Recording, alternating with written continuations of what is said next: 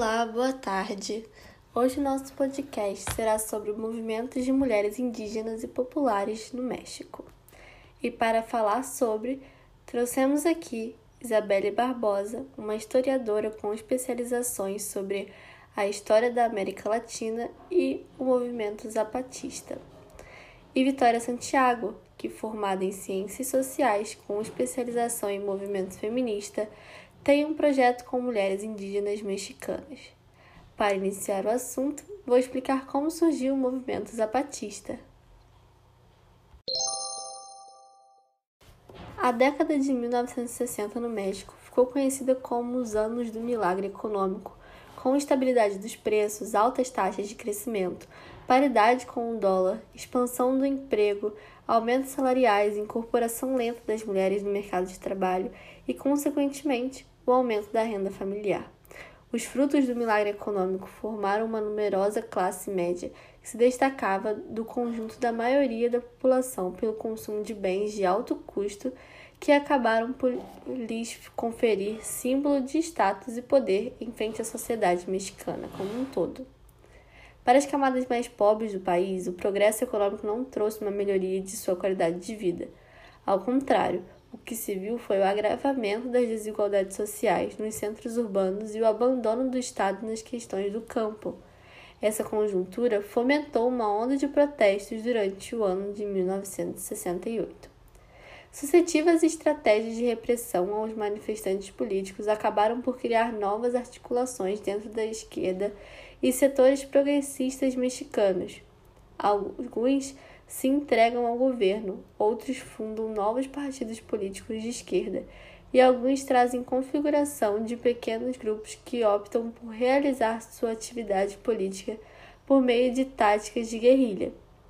Muitas guerrilhas foram formadas entre os anos 1960, 1970 e 1980 em todo o território mexicano, mas uma delas tem em especial contribuição a formação do EZLN, a FLN, Força de Libertação Nacional. A FLN surge em 1969, reunindo vários militantes que participaram de outras guerrilhas, desmobilizadas pelo governo mexicano.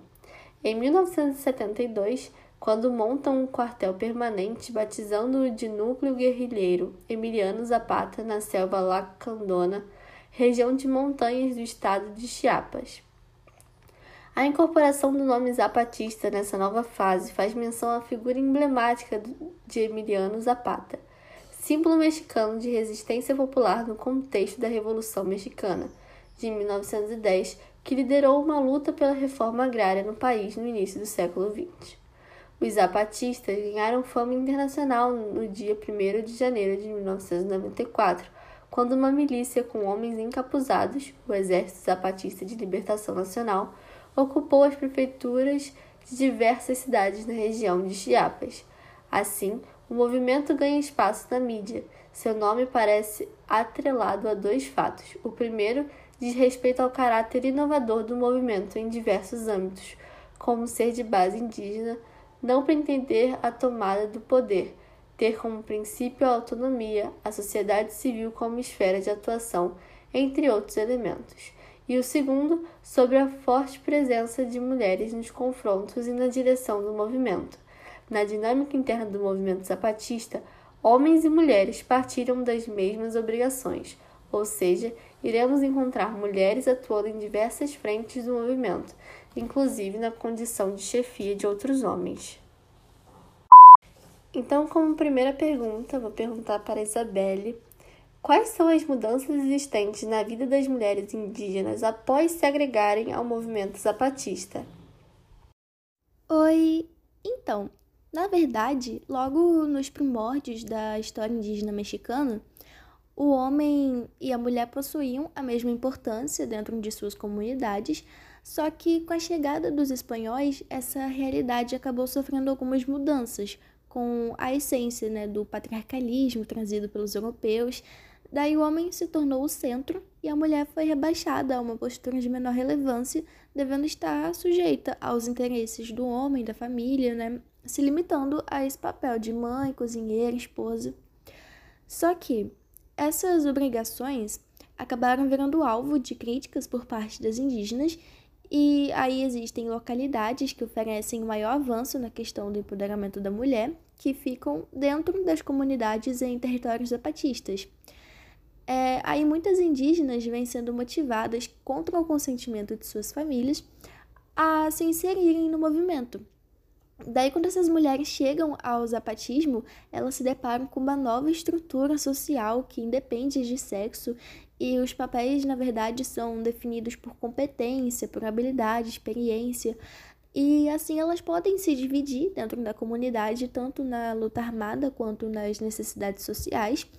E isso é muito importante, porque assim essas mulheres deixam de se sentirem marginalizadas e submissas às vontades de terceiros para se tornarem militantes que têm a mesma importância que os homens e tudo isso em prol de uma causa maior.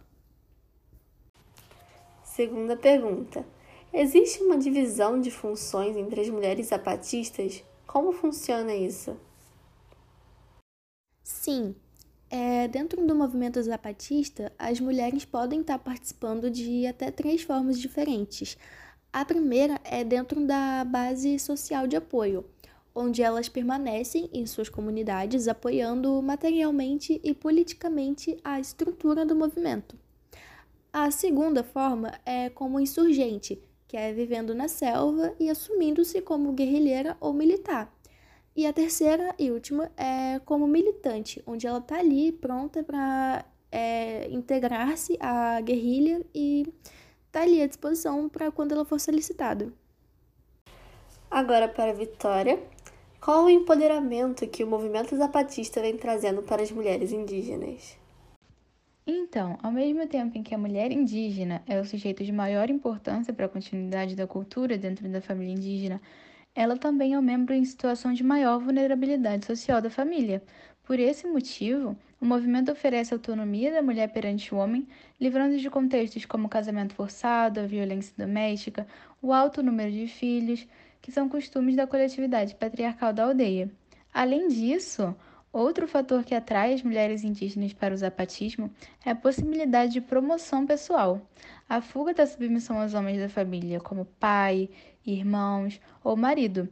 Com todas essas diferenças, as mulheres zapatistas se distinguem das mulheres da comunidade em vários aspectos.